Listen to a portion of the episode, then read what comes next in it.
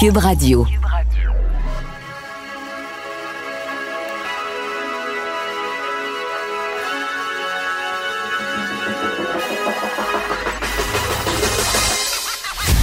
Jonathan Trudeau.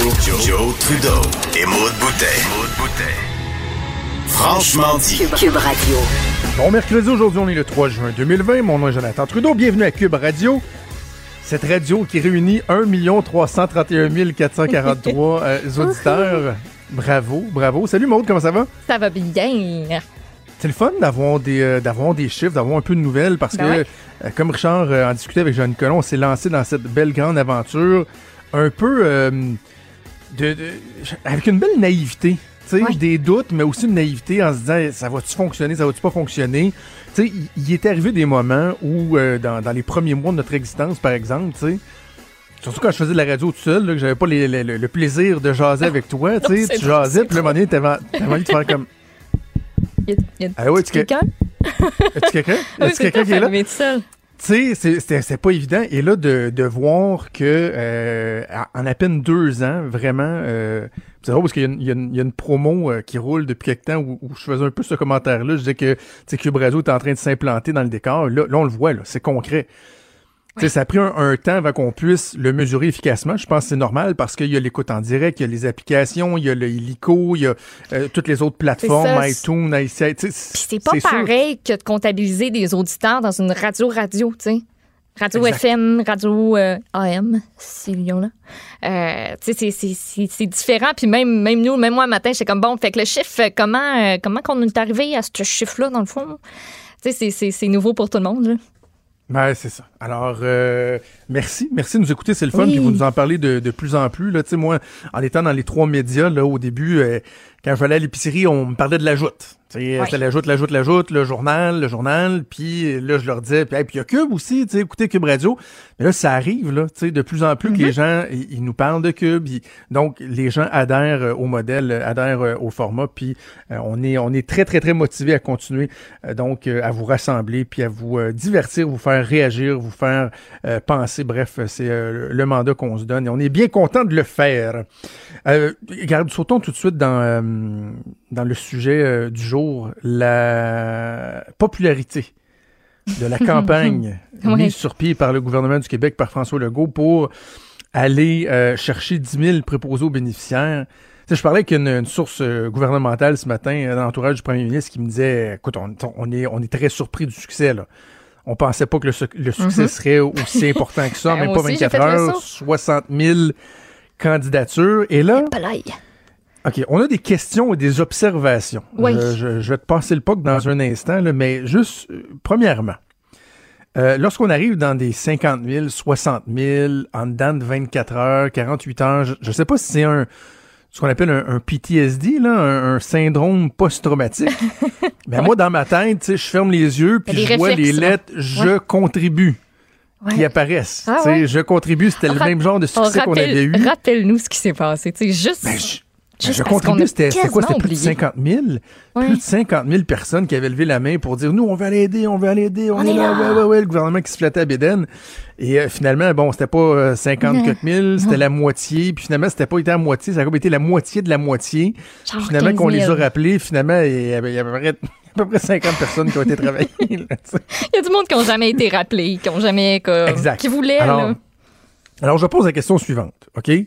Euh, quelques questions en rafale, puis après Mhm. ça, tu nous parleras de l'expérience concrète, là, des échos déjà que tu as eu, puis toi-même, tu as, été euh, tâter le terrain euh, sur, Ah sur, oui. euh, sur le web. Est-ce que c'est une compagnie différente de celle qui avait mis sur pied Je contribue, Bonne question, qui Jonathan. s'est occupée du site pour récolter les candidatures? Bonne Je question. pose la question. OK. Je pose la question. Non, non, non, moi, je pose la question. Gars dans l'univers. Il y a peut-être quelqu'un qui va faire, bah, moi, je sais. Écrivez-nous. Écrivez-nous. Exactement. Bon, euh, et j'en pose une autre tout de suite là. Est-ce que euh, dans le processus qui va être mis en place pour choisir ces candidatures-là, parce qu'évidemment, on peut pas tous les former parce qu'on a, on s'est engagé à payer la formation. On peut pas tous les payer, donc il va falloir Eh non. en sélectionner. Moi, j'ai déjà fait de, de l'organisation politique, par exemple. Je me souviens qu'on faisait des les congrès jeunes. Là. Mhm. Il y avait le facteur qu'on appelait la démob. Démobilisation. Tu as tes inscriptions, tu en as 5000 qui disent on va être là. C'est quoi ton facteur de démobilisation? Tu sais, tu peux même l'appliquer à un party de famille, là. Ou un party avec des amis. Hey, Il y en a 25 qui vont être là. Il y en aura pas 25 qui vont avoir que la démob. choque tout le temps. Ça va être 22, ça va être. Donc, le facteur de démob, comment qu'on va l'évaluer là-dedans? Tu sais, combien t'en formes pour en avoir 10 000? T'en formes-tu 12 000? Ouais. 15 000? 20 000? Tu sais, il y en a combien qui, au bout du trois mois où ils vont avoir eu le chèque, vont dire, ben, finalement, les couches, pas tant. Tu sais, donc, c'est une question qui est, euh, qui est fondamentale, là. Ben, J'ai peut-être Et une. qui on va choisir? Puis, regarde, j'en ajoute une, une- une- une dernière. Euh, le fait qu'on ait tant de candidatures, est-ce que ça vient euh, mettre en péril l'échéancier fixé par le gouvernement? Parce qu'on doit commencer la formation dans trois semaines. Or, d'éplucher la liste de je contribue, ça a pris trois mois, à peu près la durée de la formation qu'on offre pour les préposés Oui. bénéficiaires qui doit débuter dans trois semaines. Je pose des questions. Je pose des questions. sont dans l'univers. J'ai comme quelques semi-réponses. Tu sais, par rapport à, tu dis, il y en a combien qui vont rester par après? Comment on va faire pour se dire, bon, on en forme. Ben, la ministre Mécan, elle, pour. euh, tu sais, pour. elle je pense qu'elle se dit, ben, si on en a 10 000, ils vont tous y aller. Elle se base sur la garantie morale. La garantie, elle est morale et j'ai confiance. Quoi? Alors, oui. Ben non. Parce que, tu sais, il n'y a rien qui, Ah, qui garantit qu'après la formation, ben, il y en a qui fassent au bail. La garantie est morale et j'ai confiance. Cool, cool.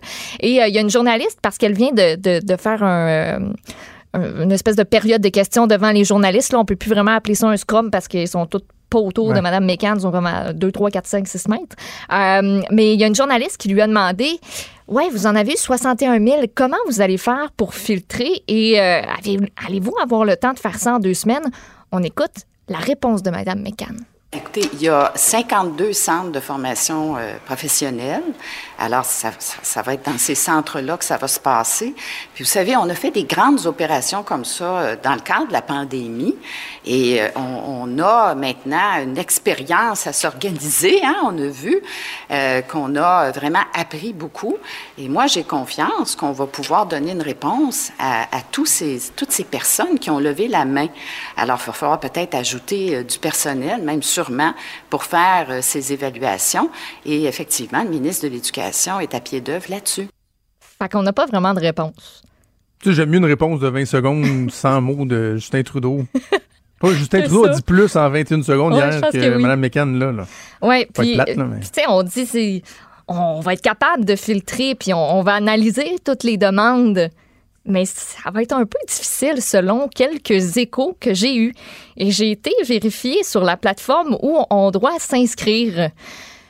Hmm, ça va être difficile. Alors, euh, quand tu arrives sur la page, faut que tu remplisses un formulaire où on te demande nom, prénom, ta région administrative, ta ville, ton code postal, ton numéro de téléphone et ton courriel. Et après ça, tu cliques sur envoyer. Et après ça, tu cliques Pas sur envoyer. C'est juste ça. Envoyer. Fait que on te demande pas de ah ben après envoyer, faut que tu fasses l'espèce d'affaire qu'il faut euh, admettons là il me demande euh, sélectionner les images qui montrent une borne Ouais, d'incendie. Le captcha, ou je sais Oui, pas trop le quoi. là, captcha. le- Ouais. Donc, pas de numéro d'assurance sociale, pas de CV surtout. Donc, Hein? là, tout ce qu'on fait, c'est recevoir plein de noms avec plein d'adresses courriel de gens qui disent ça me tente parce que clairement, si ça te tente, t'envoies le formulaire. Mais on n'a pas moyen de savoir. Admettons, toi, Jonathan Trudeau, là, on ne saurait pas que présentement, tu animes à la radio puis que peut-être tu veux faire un changement de carrière ou peut-être que tu as déjà de l'expérience puis tu aimerais ça la faire, la formation. On le sait pas. Attends, euh, répète-moi les informations qu'il demande. Là. Euh, Nom, adresse courriel. OK, ton nom, ton prénom, ta région administrative, ta ville, ton code postal, ton numéro de téléphone et ton courriel. OK, au moins, on demande la région. Là, au moins, on va pouvoir faire une, une répartition euh, régionale. là, parce que je sais que c'est un des enjeux Oui. qui a été identifié par le gouvernement. C'est bien beau, on a 50 quelques mille, mais si on a besoin de X pourcentage dans la région de Montréal, mais que ce pourcentage-là correspond pas du tout Oui, mais si t'en as euh, 20 au 000, nombre de personnes de la région qui veut, tu sais, si t'en fait as qu'il va 20 000 à Montréal, euh, il faut tout que tu les appelles ou que tu leur envoies un email pour. comment ils vont faire ça? Ben, je le sais pas. Moi, c'est la question que, que je me pose. Hein? Et puis après ça, on a parlé de je contribue. Comme quoi, il y a eu des doublons, des triplés, des, des fois 10 de même des formulaire. quintuplons, des décuplons. Ouais. Moi, hier, la réflexion que je me suis faite quand on a donné un chiffre assez incroyable pour quelques heures seulement de mise en ligne du formulaire. Je me suis dit, check bien ça, dans le fond, il y en a genre la moitié. Il y en a la moitié parce qu'il y a du monde qui ont dû envoyer ça deux, trois puis quatre fois, tu sais. Mais tu sais, je disais ça à la blague. Ben, Caroline, il y a quelqu'un, OK? Tu sais, là, c'est un cas, là.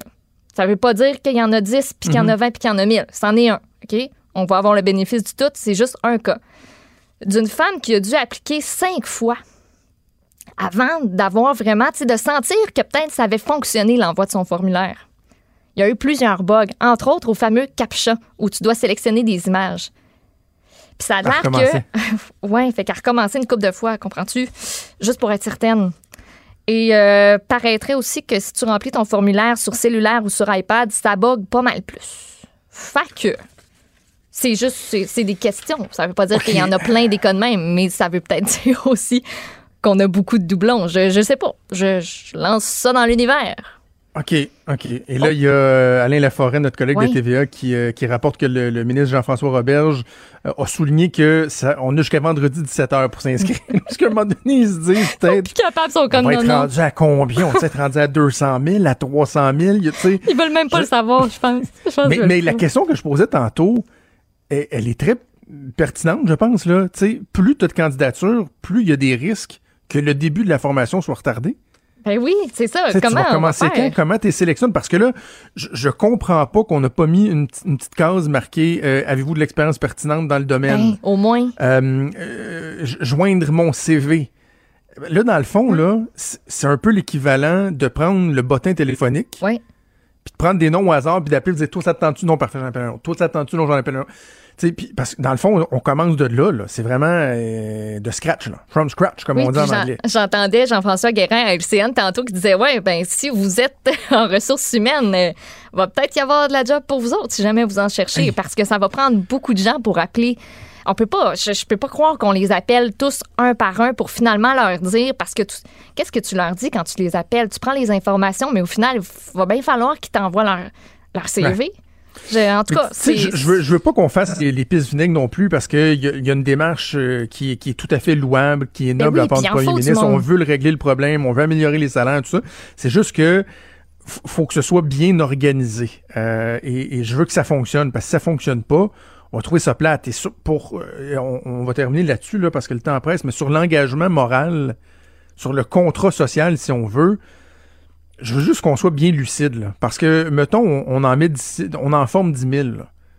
T'sais, Madame McCann dit, on va en former 10 000, il y en a 10 000 qui vont continuer. Mhm. là. Les 10 000 vont tous travailler toute leur vie en CHSLD. Il y a quelque chose que je- qu'on pourrait appeler le rapport euh, investissement temps et argent. tu sais. Ouais. Quand tu vas à l'école, par exemple, pendant 10 ans, que tu débourses des milliers de dollars pour te former, non seulement tu y penses à deux fois avant de le faire, parce que c'est beaucoup de temps, beaucoup d'argent, beaucoup d'énergie que tu vas investir, mais même quand tu commences ton travail, à la fin de ton parcours, tu dis, hey, j'ai tellement investi que je vais toujours bien prendre le temps d'essayer, puis de, de, de persévérer, puis de voir si je peux Mhm. trouver une façon de m'accomplir au travers Ouais, d'un bon métier, point. une formation quelconque. Quand on te demande trois mois et que ça te coûte rien qu'on te paye en plus, ça se peut qu'il y ait une coupe de m'a l'essayer pour au pire. Tu sais, m'a l'essayer pour au pire, je ferai Ben d'autres oui. choses. C'est pas fait Si on pour tout en le forme monde. 10 000 floches, mais qu'il y en a 3 000 qui restent, tu sais, le facteur des mobs dont je parlais, euh, faut être prudent, là. Euh, bref, on veut que ça fonctionne, on veut que ça oui, il y en- fonctionne. il en faut du monde. Mais c'est pas un- Puis le but, c'est pas de décourager personne de vouloir faire la formation ou de, ou tu sais, de sans faire la formation, de vouloir s'impliquer puis de travailler auprès des aînés. Mais il faut être conscient aussi que c'est pas un métier qui est fait pour tout le monde. Moi, je l'ai toujours dit, je ferai jamais ça dans la vie. Je plus. trouve ces gens-là incroyables. Ils sont dévoués, mais pour avoir vu mon père, pour avoir vu ma mère dans le réseau de santé, pour avoir mis les pieds dans un CHSLD qui est énorme, avec des gens qui ont des besoins incroyables, je le ferais pas. Je serais pas capable. Fait que chapeau à tous ceux qui envoient leur candidature, puis chapeau surtout à ceux qui vont prendre cette formation-là pour vraiment rester, puis rester pour de bon. Voilà. Bon, ben en tout cas, un beau succès, mais on va voir en bout de ligne euh, les fruits que l'on pourra récolter euh, de, de cet exercice. Euh, bougez pas, on fait une pause de quelques petites secondes et on revient tout de suite après. Vous écoutez Franchement dit. On le sait, on en parle depuis un bon moment. On, a, on en a parlé particulièrement cette semaine. Tout va coûter plus cher. Tout coûte plus cher. Et euh, pour ce qui est du panier d'épicerie, là, faut pas se leurrer. Et c'est assez intéressant de voir qu'il y a un, épicier de Montréal, de l'épicerie Intermarché euh, Boyer à Montréal, qui a ouvert ses livres à Radio-Canada. Lui, il a dit, moi, j'ai rien à vous cacher, je vais ouvrir mes livres. Parce que je disais hier, faites attention les opportunistes, là, ceux qui vont dire, oh, on n'a pas le choix, il faut augmenter euh, nos, nos, tarifs parce qu'on a des frais X, Y, Z, mais que dans le fond, il y a un peu d'opportunisme là-dedans. Je disais, j'invitais les gens à la prudence. Mais lui, cet épicier-là, il, il a ouvert ses livres, puis il démontre clairement que euh, il y a des frais supplémentaires et qu'il n'y aura pas le choix de les refiler, puis que le coût du panier d'épicerie va finir par coûter, selon son estimation, entre 4 et 7% euh, supplémentaires. On va en discuter avec Stéphane Lacasse, qui est directeur des affaires publiques et gouvernementales à l'Association des détaillants d'alimentation du Québec. Monsieur Lacasse, bonjour. Oui, bonjour vous deux.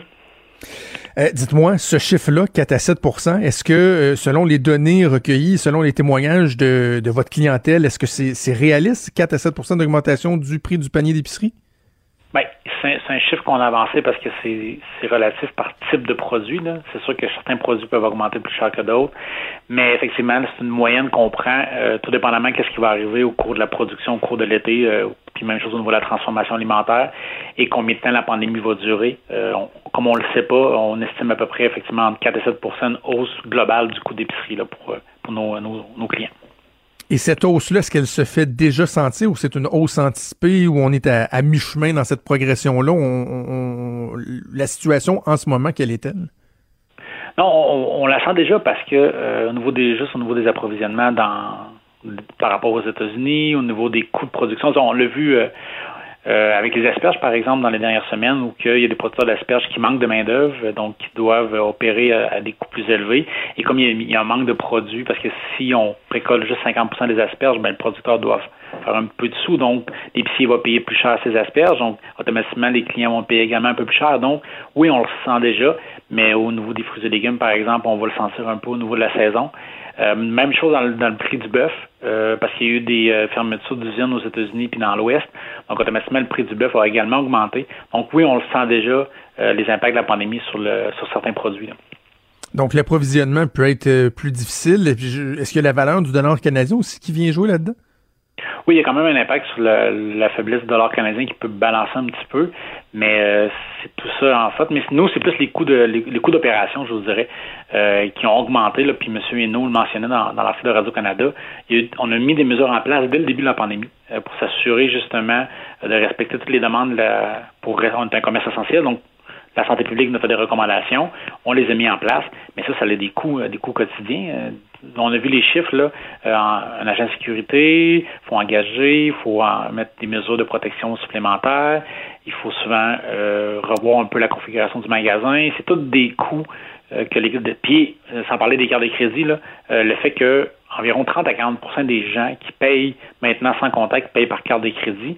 Mhm. Automatiquement, nos frais transactionnels augmentent. Puis nous, ça fait des mois qu'on dit au gouvernement fédéral de réagir dans ce dossier-là parce que les banques, eux, euh, font des profits sur le dos des commerçants, puis on trouve ça un peu désolant, puis ce ne sera pas juste les commerces alimentaires, ça va être l'ensemble des commerçants qui commencent à se déconfiner, commencent à ouvrir, lorsqu'ils vont ouvrir le livre, puis qu'ils vont voir que le hausse des cartes de crédit augmente, euh, ça aide pas non plus le secteur. En même temps, on a vu euh, une ruée vers, euh, vers ces commerces, euh, vers les épiceries au début de la pandémie, là, avant qu'il y ait même les mesures de distanciation. bon, évidemment, on se rappelle l'épopée du papier de toilette, là, où il n'y avait plus moyen de trouver un papier de toilette, un papier de toilette au Québec. Puis on a eu l'impression que pendant une certaine période, les, les épiciers devaient quand même faire de, de très, très bonnes affaires. Donc, je comprends, oui, les coûts euh, reliés aux mesures particulières à mettre en place suite à la pandémie, mais il y a quand même beaucoup, plusieurs de, de, de ces coûts-là qui sont pas nécessairement récurrents. Je veux dire, les plexiglas, faut pas en racheter à chaque semaine. Euh, la, la, reconfiguration, oui, je veux bien, mais c'est un, un, un one-shot deal. Donc, est-ce qu'on l'achalandage accru des premières semaines, premiers mois, venait pas compenser un peu ces frais-là? Ben, en fait, faut, faut voir aussi il y a une hausse des revenus qui a été faite au niveau de la, au niveau de la COVID, effectivement. Là, il y a eu, comme les gens ont été plus achetés, mais je vais vous faire un comparatif. Votre salaire augmente de, mais par contre, si vos dépenses augmentent de l'autre côté, euh, par exemple, au niveau des livraisons, on a eu une demande accrue pour la livraison. Les, les, gens étaient pas, les, marchands n'étaient pas équipés pour livrer autant. Donc, rapidement, on a dû se retourner vers l'embauche de personnel, de réaffecter des gens. Euh, de, de, louer des camions, d'acheter des camions. Puis ça, on parle du début là, du mois de mars, là, dès, dès les deux, trois premières semaines. Euh, puis, ben, comme vous le dites, on a eu des ventes, mais donc nos frais de carte de crédit ont encore une fois augmenté. Ben donc oui. oui. on a eu des bonnes ventes au début, euh, mais là, ça s'est stabilisé, euh, je vous dirais. Euh, puis il y a eu un, un moment où que le dimanche, on était fermé. Donc là, on avait moins de ventes. Donc, je vous dirais que ça s'est stabilisé au niveau des ventes. L'affaire, c'est que oui, ça se stabilise. Donc, ça fait en sorte, mais nos frais, eux, augmentent. Puis oui, il y a des, des coûts d'investissement fixes, mais il y a des coûts qui reviennent annuellement. Les gardiens de sécurité, on l'engage, là, on l'engage pas euh, pour une semaine, on l'engage pour combien de temps? Euh, puis là, euh, il y a des gens qui ont fait des aménagements aussi au niveau, au niveau de la façade des magasins. Donc, il y a plein de choses qui arrivent en magasin, puis ces coûts-là, ben, on doit les absorber. Puis même dans toute la chaîne, là, ça va être la même chose pour la production, la même chose pour la transformation, euh, la distribution, puis la vente au détail. Fait que tout le monde aura, et à la fin, ben, il y aura un impact, c'est sûr, pour le, le consommateur. là. Au niveau de la main-d'œuvre, M. Lacan, est-ce que euh, il y a déjà des défis? Est-ce que vous anticipez des défis? Bon, on en parlait il y a un instant, euh, ma collègue Maud et moi. On fait juste voir la, la ruée vers le programme gouvernemental de formation pour euh, les préposés aux bénéficiaires avec un, un salaire euh, quand même alléchant de 50 000 de, dollars à l'entrée. Euh, J'ai comme l'impression qu'il y a bien des gens qui vont peut-être penser à une réorientation de carrière. Ça risque de vous affecter? Ben, je, voudrais que c'est euh, ben, déjà que le PCU puis le PCU étudiant Ben oui. n'a pas aidé là, dans les dernières dans les dernières semaines. Euh, oui, il y a peut-être des employés qui vont réfléchir, qui vont réfléchir à voir parce que c'est quand même des bonnes conditions salariales. Euh, mais votre collègue, j'écoutais un peu plus tôt, parlait des conditions de travail. Je vous dirais que ces conditions de travail-là sont pas faciles en CHSLD. Moi, ma conjointe est infirmière, elle a fait un stage en, en CHSLD. Puis je vous dirais que c'est des, des conditions qui sont quand même assez difficiles. Euh, Oui, il y a peut-être de l'attrait, euh, mais lorsque les. Oui, il y a la formation, mais quand, quand vous êtes en formation, vous n'avez pas des vrais patients. Vous avez des, des, des gens qui jouent le patient. Mais lorsque vous allez arriver en CHSLD, j'ai l'impression que les gens vont faire un reality check, excusez-moi l'expression, mais qui vont faire comme OK, on m'a appris des choses. Donc, oui, c'est intéressant. Ça peut être intéressant pour, certains des employés, mais en même temps, euh, peut-être qu'ils vont avoir le goût de, de revenir à leurs anciennes fonctions. Je trouve que c'est un métier qui est très difficile. Moi, j'ai beaucoup de reconnaissance pour ces gens-là. Absolument. Qui font un métier exceptionnel. Puis euh, oui, il y a peut-être un intérêt, mais je pense que dans nos, euh, dans nos secteurs, les gens gardent le sourire en passant. Je sais pas si vous, où vous faites votre épicerie euh, dans la région, mais les, les gens sont, sont contents de, de travailler dans le domaine alimentaire. On a une reconnaissance, puis on essaie de faire une reconnaissance salariale aussi un petit peu. On fait notre bout, mais on aurait peut-être aimé que le gouvernement donne un, un meilleur partage là, des salaires. Là. C'était pour les bas salariés, puis c'est pas tout le monde qui avait accès, puis des choses comme ça. Euh, Il y a de l'ajustement à faire, mais je voudrais que à voir, mais c'est c'est un libre choix. Là. On ne Ouais. peut pas empêcher les gens de changer d'emploi. Eh, Est-ce qu'il y a lieu de s'inquiéter sur les choix que les consommateurs vont faire? Je comprends que vous représentez les, les épiciers, mais euh, Ouais. et que vous n'êtes pas nécessairement nutritionniste, là, mais tu sais, on se dit, euh, si les, les coûts augmentent un peu partout, les gens vont peut-être changer leurs habitudes d'achat. Ça, est-ce que c'est un, un- un élément que vous êtes euh, en mesure euh, d'évaluer, de mesurer le type d'achat? Je sais pas, moi, le, le, le, le, le, le- le préparer d'avance, euh, le, le junk food, etc. Est-ce qu'on risque de voir un déplacement dans le type d'achat que les, les consommateurs vont faire pour payer moins cher, dans le fond? Ben, les gens vont faire des choix. Tu sais, je veux dire, tout dépendamment de votre situation familiale, mais tu sais, euh, moi, je, connais des gens qui ont deux enfants. euh, une, personne a, a pu perdre son travail à cause de la, pandémie. euh, D'autres, les, les parents qui sont monoparentales. Donc oui, effectivement, il y aura un- il y aura des choix économiques et effectivement, on peut peut-être se tourner vers des produits qui sont sont moins chers. Puis on comprend ça. Puis effectivement, les gens peuvent se tourner vers ça.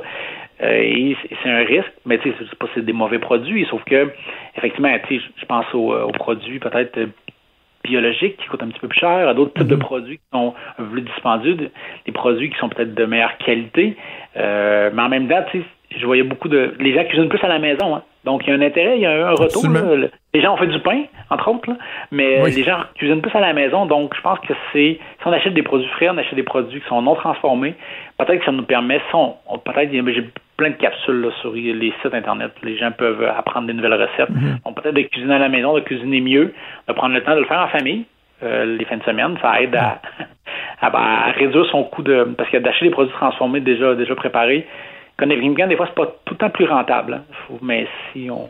ça dépend Ouais, des gens, mais oui. Moins de pertes aussi. Moins Oui, de pertes oui. aussi, les gens qui sont... euh, en tout cas, moi, je le vois chez nous. Là, on perd beaucoup moins de nourriture qu'on le faisait avant parce qu'on veut pas y aller trop souvent à l'épicerie. Ça coûte plus cher. Donc, euh, on essaye de, de, de faire des Les choix euh, les restaurants sont fermés aussi, donc il y a- il y, a moins de, possibilités de s'alimenter. Mais oui, les gens vont faire des choix économiques, c'est sûr, parce que si ça l'augmente puis vos, vos revenus ont peut-être un petit peu diminué dû à la pandémie, les gens vont peut-être se retourner vers des produits un peu moins chers. C'est compréhensif. Absolument. Stéphane Lacasse, vous êtes directeur des affaires publiques et gouvernementales à l'Association des détaillants en alimentation du Québec. Merci d'avoir pris le temps de nous parler. Merci, bonne journée à vous deux. Merci, au revoir.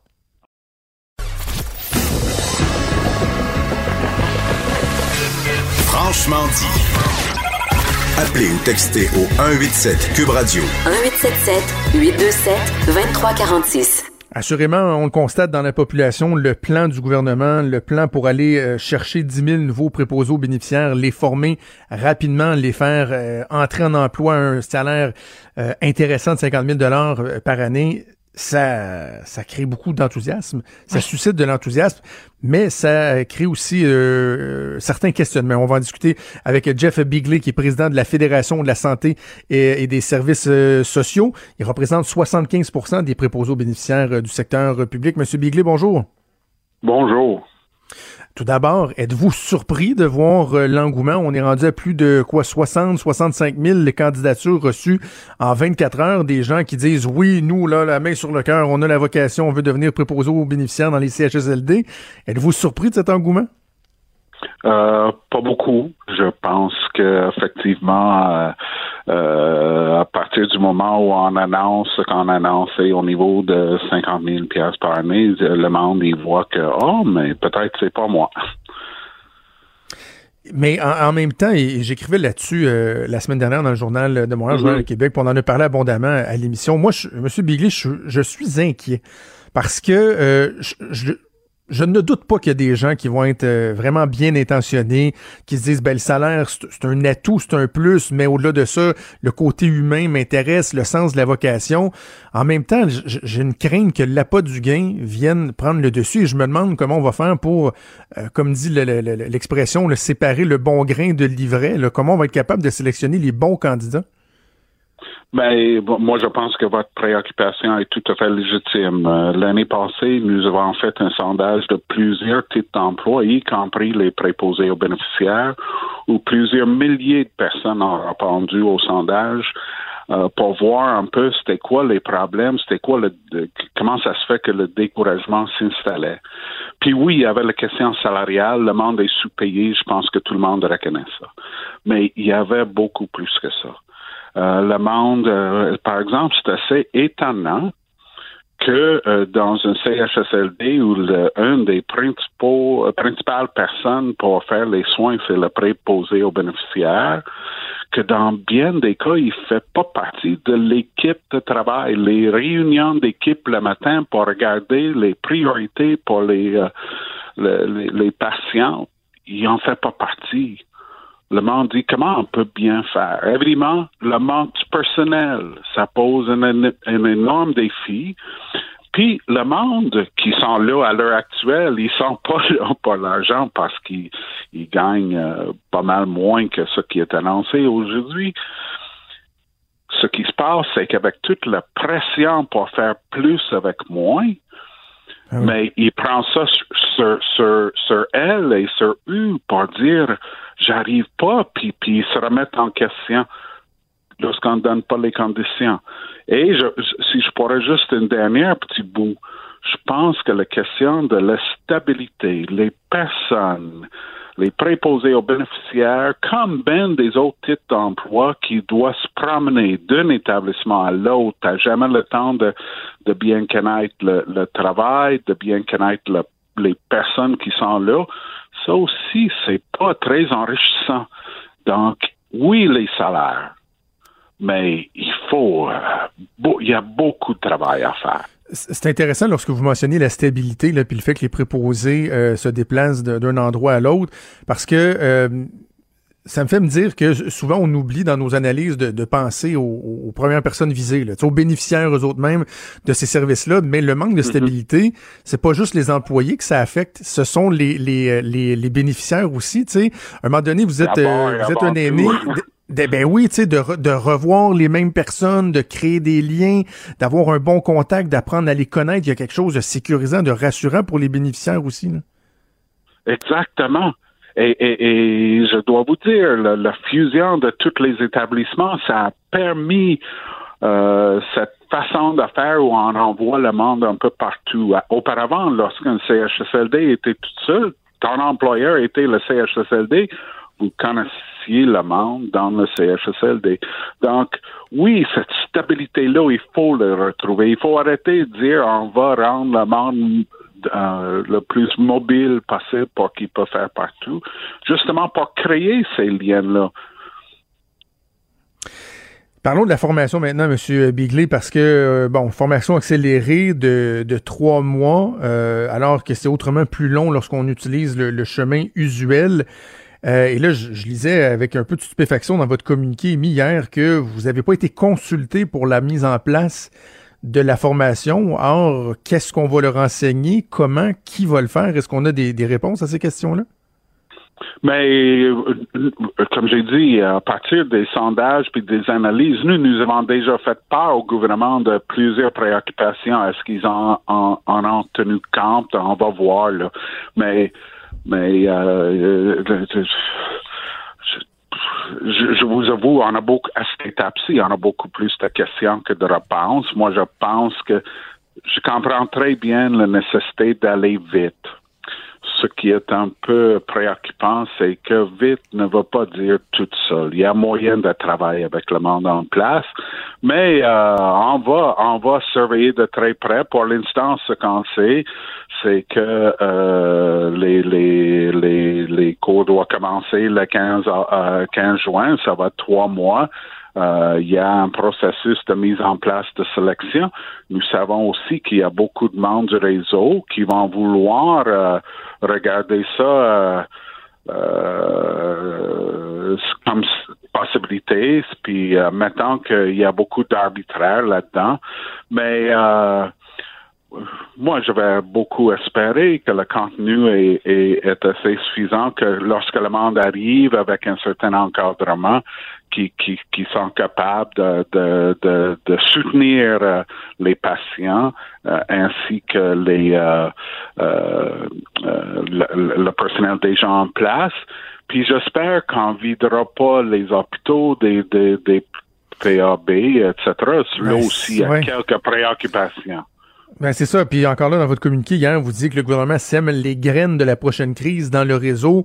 Euh, les craintes, elles se situent où? C'est carrément là. C'est qu'on vienne déshabiller l'un pour, pour habiller l'autre et qu'on se ramasse avec d'autres pénuries dans d'autres secteurs, que ce soit dans les hôpitaux ou dans les résidences privées au niveau des soins à domicile. Ça, ça doit être pris en considération, cela. Là.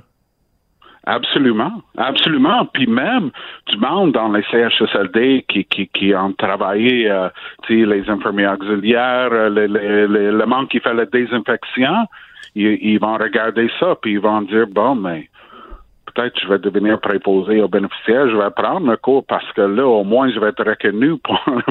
Donc, bref, évidemment, il y a toutes sortes... Euh, de, de situations, il y a toutes sortes de problèmes, puis je suis tout à fait d'accord pour dire il, il faut des grands moyens. Mais il faut des grands moyens et regardant rapidement aussi comment on peut faire en sorte que ça pose pas d'autres problèmes dans deux mois, trois mois, quatre mois, que, que là, il va falloir mettre d'autres plasters. Donc, euh, beaucoup de questionnements à cette étape. Mais, mais vous, vous aviez au gouvernement, vous dites, Ouais, mais tout le monde veut que ça fonctionne. Puis euh, hier, j'écoutais le premier ministre. Bon, je suis un peu surpris de l'entendre dire. Si, si on me critique de bien payer les, les préposés aux bénéficiaires, ben, ben, ben être bien content. Il n'y a pas personne qui, qui, qui fout à temps plein. Là, on pense tous que les préposés aux bénéficiaires doivent être davantage euh, payés, mais en même temps, on veut pas créer d'autres problèmes en en réglant un. Lorsque vous soulevez ces points-là à vos, à vos homologues au gouvernement, qu'est-ce qu'on vous répond? Est-ce qu'on vous inquiétez-vous pas, on a un plan ou on vous... C'est quoi la réponse que vous avez?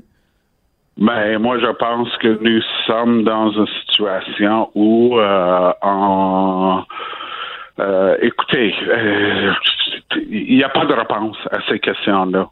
Il n'y en a pas, puis nous incitons nos vis-à-vis de s'asseoir puis regarder très rapidement.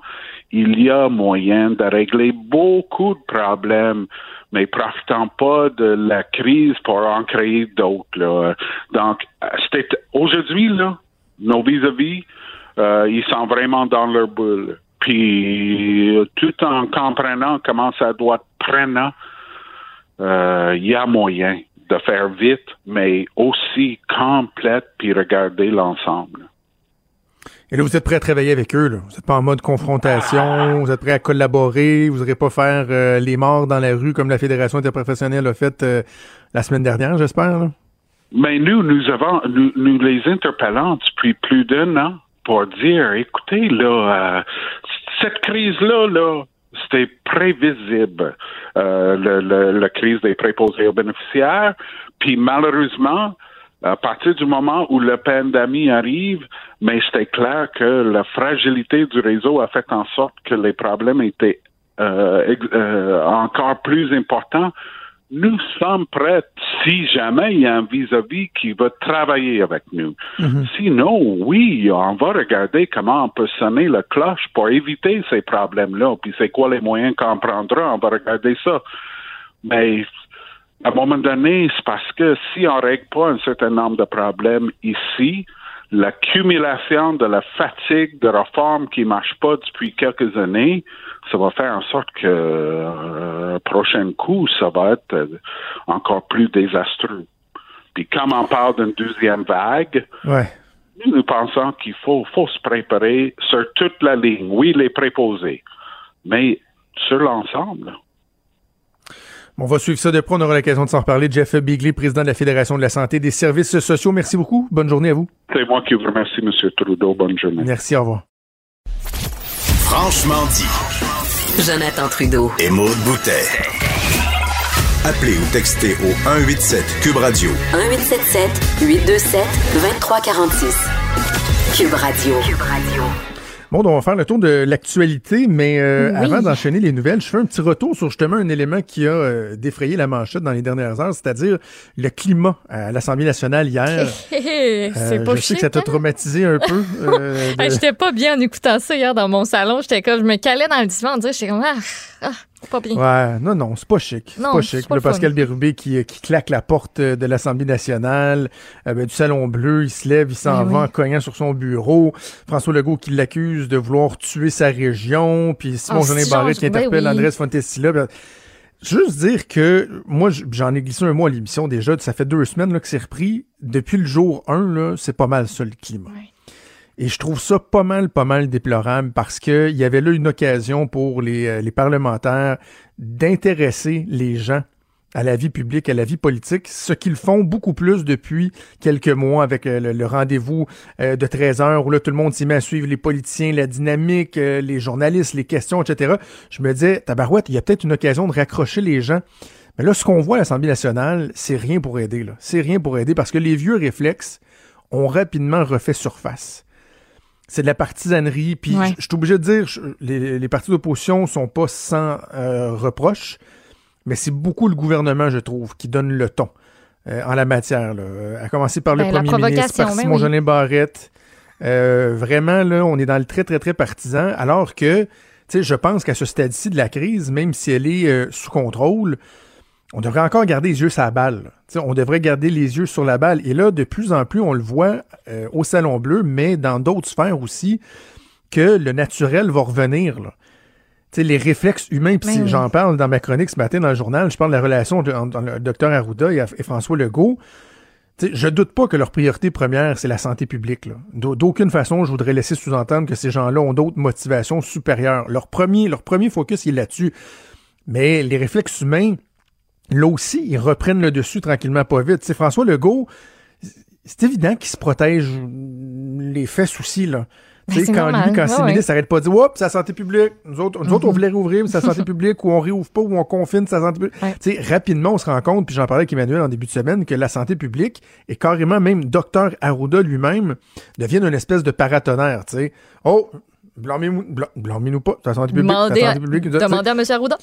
C'est ça. Et là, ce qui est drôle, c'est que de l'autre côté, le réflexe humain aussi, il se fait sentir chez Dr Arruda. Là. La popularité, tout ça, il, il la sent, là. Il carbure un petit peu à ça. M. Arruda, on l'aime bien, là. Mais c'est sûr que l'Arruda manie, là, il déteste pas ça. Et là, lui aussi a des réflexes, là. Dans la- l'article de- d'Isabelle Haché dans la presse cette semaine, quand il prend comme ça, au détour d'une conversation, il mentionne que le premier ministre a confiné pas mal plus que ce que lui pensait, là. Il pensait qu'il y aurait des, euh, des, des négociations à faire, des Ce arrimages. serait des- difficile. là. Puis là, c'est hey, le PM qui est confiné autant que ça. Là. Donc, si jamais il y en a qui remettent en question, c'est le PM. Même chose pour le déconfinement. T'sais, ils disent, on a gardé les écoles confinées à Montréal, on a ben, fermé à Montréal, mais nous autres, on, nous, la On a santé donné le publique, go. on n'était pas compte. Non, non. On n'était pas compte. On n'était pas compte. Donc, bref, les, euh, les réflexes humains qui euh, reprennent euh, qui reprennent un peu leur place et parfois ça peut être ça peut être un peu déplorable. Justement, parlant de la politique et de la vie qui reprend son cours, toujours des événements euh, bien courus Ouais. et intéressants. On en apprend toujours des vertes et des pas mûres lorsque Oh, la vérificatrice générale euh, dépose son rapport. Est-ce que déjà on a des, des bribes qui ont filtré? En plus que des bribes. On Ah a oui? des textes complets, mon cher. Ah, déballe ton. Et, et on va aborder deux des points principaux. Je vais laisser de côté un petit peu le, le patrimoine là, parce que c'était un, des, un des points qu'elle abordait. On va se concentrer sur le MTQ et aussi sur la sécurité informatique. Donc, Guylaine Leclerc qui a déposé euh, un rapport ce matin.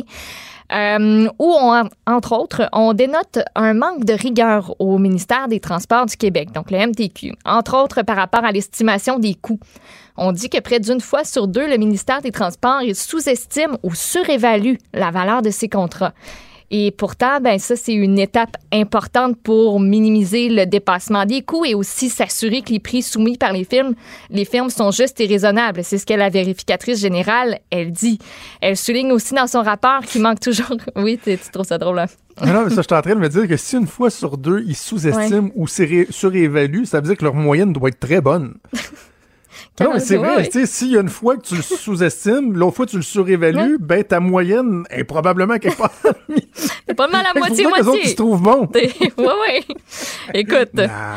on peut le voir de même, ça c'est sûr et certain. On souligne aussi dans le rapport qu'il manque toujours 225 ingénieurs et techniciens de travaux publics pour combler les besoins et que ça peut expliquer une partie des problèmes du MTQ présentement. Euh, vu qu'on peut pas compter sur toute l'expertise dont on a besoin à l'interne, ben on fait appel à des firmes, par exemple pour la surveillance de chantier, et ces firmes-là elles-mêmes sont pas assez surveillées par le ministère. Oh. Et tout ça, tu sais, ça fait à peu près le, le manque de, de, de gens, puis la, la promesse de oui, on va embaucher, ça date de sept ans. Fait qu'on a comme eu sept ans pour se revirer de bord. Et au mauvais timing, on apprenait par ailleurs que le gouvernement Legault veut euh, réduire les étapes préliminaires à la construction d'infrastructures pour relancer Mhm. l'économie. On apprenait ça aujourd'hui.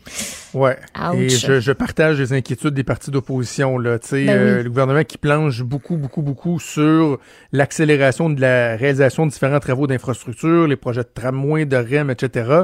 Mais la dernière fois qu'on a fait ça, moi j'étais au gouvernement, c'était suite euh, à l'effondrement du viaduc de la Concorde où on a dit Hey, on ouvre les vannes, Ouais. on investit dans nos infrastructures, on renipe nos infrastructures routières. Ben, ça a amené à une des plus grandes périodes de collusion puis de corruption de l'histoire du Québec. Là. Et je suis pas sûr que c'est une bonne idée de baisser la garde. Je comprends l'intention, mais en tout cas, il faudrait mettre en place des mécanismes très, très, très rigoureux pour éviter les dérapages comme ce qu'on a connu il y a, il y a une décennie. Mm. Puis autre affaire, euh, dans euh, le rapport de la vérificatrice générale, on a noté des lacunes dans les mesures de sécurité informatique à la Régie de l'assurance maladie du Québec et à Retraite Québec. Ça, ça va, ça va t'intéresser, ça aussi. Actuellement, les utilisateurs n'ont pas toujours besoin d'obtenir l'autorisation de leur gestionnaire avant de procéder, par exemple, au téléchargement d'informations. Et on note aussi que les gestionnaires effectuent pas de suivi systématique sur ce qui a été téléchargé. C'est un peu le free for all. Par exemple, on a un risque d'utilisation illicite d'un accès après le départ d'un employé, ce qui veut dire qu'une personne pourrait avoir accès au système alors que ça ne devrait pas être le cas. Un, administrateur de base de données a aussi le privilège d'altérer les données sans qu'il y ait aucun contrôle. Fait que tu peux détruire ou modifier sans, sans autorisation des données. Il y a un risque de fuite de données confidentielles parce qu'il y a un, un utilisateur qui possède les accès qui lui permettent de télécharger une base de données. Il n'y a aucun contrôle qui est en place pour l'encadrement de tout ça. Il y a risque d'usurpation des accès par une personne qui est autre que celle autorisée, ce qui veut dire que si moi, Jonathan, j'ai ton nom d'utilisateur puis ton mot de passe, ben, je peux les utiliser puis télécharger du contenu, par exemple. Les données à risque de la RAMQ, ça comprend des, noms, des numéros d'assurance sociale, d'assurance maladie, salaire de médecin, des, mé- des médicaments qui te sont attribués. Retraite Québec, tu as des revenus de famille, les salaires des travailleurs, plein, un paquet d'informations. Donc, euh, et la vérificatrice générale euh, a pointé du doigt dans son rapport cet aspect-là. OK, bien intéressant. Puis souvent, dans les jours qui suivent, on voit d'autres petits aspects qu'on n'avait pas nécessairement vus dans les grandes lignes du rapport qui, euh, On qui a la manchette. Donc, euh, euh, bordel on- informatique avec Nicolas Lachance là, qui doit regarder Voilà. ça au journal, c'est sûr et certain. Voilà, on va suivre ça euh, de près. On parlait justement du, du, plan du gouvernement, le projet de loi qui est déposé carrément pour accélérer la réalisation des projets d'infrastructure. C'est bien beau de dire on va relancer l'économie avec les projets d'infra, là, parfait, j'en suis, mais il y a aussi le tourisme. Et là, le secteur touristique qui, euh, à, certains égards, le bien ciblé, je voyais bon les hôteliers qui demandent un plan d'aide de 500 millions, puis là, eux, ils lèvent la main en disant, OK, mais là, nous autres, quand est-ce que vous allez nous aider, puis quand est-ce qu'on va être déconfinés, puis quand est-ce qu'on va être relancés? On entend beaucoup l'expression voici des laissés pour compte des plans de relance. On les a oubliés, les grands oubliés de la pandémie, de la relance. Ils étaient dans l'angle mort. Exactement. Euh, ben moi je les j'avoue, je les avais pas vus, je les voyais pas, j'y avais pas pensé. Les deux seuls safaris en voiture au Québec, donc le parc Omega du côté de Montebello et le parc Safari Saint-Bernard-de-la-Colle, ont bien hâte de reprendre leurs activités et eux déplorent qu'il y a une, une réouverture de leur parcours de safari en voiture ben c'est pas permis encore. Ça fait pas ça fait pas vraiment de sens parce que les cinéparcs, eux, sont ouverts. Là. Ils ont eu le go, ils ont eu le feu vert. Et on cite en exemple aussi euh, du côté de, de, Toronto, le zoo qui a décidé de convertir son sentier pédestre en parcours en voiture pour avoir le feu vert du gouvernement de l'Ontario. Ils l'ont eu. Donc pourquoi, tu sais, là, il y en a qui changent leurs habitudes? On euh, dit aussi via communiqué de presse que les installations, évidemment, ont été réaménagées, que tout a été adapté pour maximiser la distanciation physique, permettre aux visiteurs de se désinfecter, de se laver les mains. Euh, il y a aussi, euh, par rapport à, à ce même secteur-là, Événement Attraction Québec, qui, au nom du secteur des attractions touristiques, a publié un communiqué de presse ce matin qui demande un soutien financier, mais aussi un calendrier de réouverture plus précis pour des entreprises touristiques de loisirs. Donc, ça comprend, oui, les zoos, mais aussi les aquariums, les jardins, les croisières excursions. Tu sais, il y en a une baleine ici, là. Mais euh, à Tadoussac, là, la saison touristique, les Zodiacs, petite croisière, aller voir des baleines sauter, c'est le fun. On sait pas trop comment ça va fonctionner. Centre créatif, parc aquatique, les parcs thématiques. Donc, euh, on veut avoir euh, des, on veut avoir des nouvelles. On veut savoir ben ce qui se passe, Madame Caroline Prou. Mais Maude, la question qui tue, Maude. oui, Jonathan. Est-ce que les animaux, eux, s'ennuient des, des usagers, des zoos, ou sont peut-être contents? Je pense qu'ils s'ennuient des petites carottes. Ah, tu penses? Moi, je pense qu'ils sont contents en tabarouette de ne pas voir des sniffeux dans, dans, leur char et leur pitch de cacahuètes. Là. C'est euh, nous patience, là. on est des animaux de nature. Là. On aimerait ça avoir quelqu'un sur le terrain, s'il vous plaît. Allez, allez demander. Allez demander la pauvre baleine, la pauvre baleine, dans le tu parlais d'excursion qui est pognée à Montréal. Ben oui. Je, trouve ça triste de voir le monde qui s'agglutine, prendre des photos puis applaudir ses, ses cabrioles, alors que dans le fond, elle doit, être, elle doit être paniquée bien raide. Là. Elle est bien mêlée, là. Elle va peut-être mourir de là. Elle est à 400 km euh, à côté de ses pompes. un petit détour. Le GPS, il a fucké un peu, là. faites demi-tour. Faites, Faites demi-tour. Faites demi-tour. Elle l'a jamais écouté, cette petite voix intérieure, là. Elle l'a pas écouté. Non, pas vraiment. Mais puis, euh, on va voir. Juste à dire, euh, il y a une source mm-hmm. gouvernementale ce matin qui me disait que le, le et je sais pas si ce chiffre-là était rendu public, là. Je ne dis pas que c'est un scoop, mais moi, je l'avais pas vu, mais que le plan d'aide exigé par l'industrie touristique, incluant le 500 millions des hôteliers, là, ce serait de l'ordre de plus d'1,5 milliard de dollars. Et là, au gouvernement, on me disait qu'on trouvait que c'était beaucoup. C'était beaucoup, ben, mais en même temps, va falloir, je pense aux hôtels, là, ouais. faut les aider parce qu'à 20-25% de taux d'occupation, c'est pas vrai que juste de favoriser, de faire des, des, des, des, campagnes publicitaires pour favoriser le tourisme local, ça va les amener à un niveau de rentabilité. Or, quand, mettons, dans un an, on va espérer qu'à la prochaine saison touristique, le tourisme reprenne, le tourisme extérieur, ce serait bon qu'on ait des hôtels pour accueillir le monde. Tu sais, que les fois, ce soit pas des portes... Euh, des, des Jeep-Rock, là, euh, du plywood d'un fenêtre, puis euh, que tout le monde soit fermé. Là. C'est pas l'idéal. Alors, euh, bref, une belle réflexion pour le gouvernement. On peut peut-être garder d'autres nouvelles sur notre temps un petit peu plus tard. Merci, ben de bouger pas. On fait une pause et on revient. Il est franc et nuancé. Jonathan Trudeau. La politique lui coule dans les veines. Vous écoutez Franchement dit. On le sait, on est en renégociation des conventions du secteur public, en fait, les conventions qui sont qui sont échues. Et malgré la pandémie, ça continue euh, à négocier. Et le premier ministre qui a un ton souvent assez dur envers euh, les syndicats et la FTQ même, qui a appelé le gouvernement du Québec hier à mettre fin à sa campagne de dénigrement Et tu le sais, Maude, moi, je, je suis toujours ouvert à donner la parole, à écouter les doléances des syndicats. On a parlé à Jeff Bigley tantôt. Et là, Deux on dans une enchaîne. Ben oui, absolument. On enchaîne avec nul autre que le président de la Fédération des travailleurs du Québec, de la FTQ, Daniel Boyer, que je joins au bout du fil. Monsieur Boyer, bonjour. Bonjour, M. Trudeau. Hey, dites-moi, il il vous aime donc bien pas, Monsieur Legault. Je l'écoute euh, parler des syndicats depuis le début de la pandémie, puis c'est pas des farces. Là. Moi, j'ai l'air d'un groupie des syndicats à côté de lui. Là. Ben oui, j'ai, ben, ben moi, je dois, je dois vous avouer que j'ai hâte qu'il nous lâche en tabarouette. Là. Euh, puis, puis c'est parce que ce qu'il dit, ça a comme pas de bon sens. C'est comme si c'était nous autres qui s'opposaient aux augmentations de salaire. Là. Écoutez, avez, avez-vous déjà vu ça, vous, un syndicat qui s'objecte aux augmentations de salaire? De toute façon, nous, on l'a dit, là, on est d'accord avec les augmentations de salaire proposées pour les préposés aux bénéficiaires. Mais pour tous les préposés aux bénéficiaires, pas juste une catégorie de préposés aux bénéficiaires. Mais, mais Euh, non, mais donc, mais, Monsieur Boyon, on va, on va y arriver sur le, le, le fond, là, mais sur la forme. Il y a, Ouais. y a-tu une dent qu'on a, vous, le premier ministre? Tu sais, vous, vous le côtoyez des fois dans le privé, j'imagine, depuis plusieurs années, lorsqu'il était euh, ministre à l'époque, député de l'opposition, peut-être même lorsqu'il était homme d'affaires. Êtes-vous surpris de voir ce, cette tonalité-là, le discours qui revient tout le temps, un petit jab, là, ouais, un petit coup d'un côte des, des syndicats? C'est surprenant quand même. Ben, c'est, surprenant que ça, ça se passe à, peu près à tous les jours. un moment donné qu'ils le disent une fois, c'est pas pire, là. Mais, mais là, écoutez, il va falloir qu'ils arrêtent de dire que, que, que- qu'on est contre les augmentations de salaire, là. Ça, ça n'a aucun bon sens, là. Nous, on est pour les augmentations de salaire.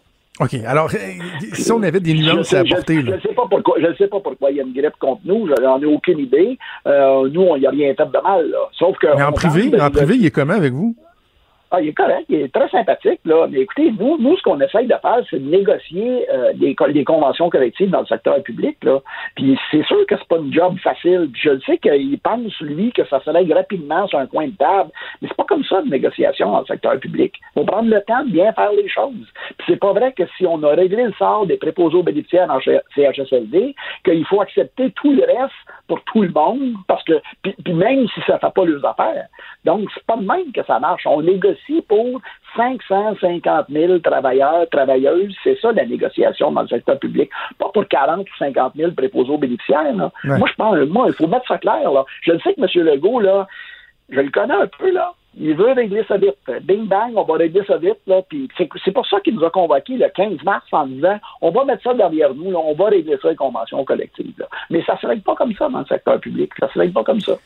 Mais OK, bon, donc je vous entends bien, là, l'augmentation des préposés, vous êtes pas vous êtes pas contre. Donc, parlons de la situation plus globale. là.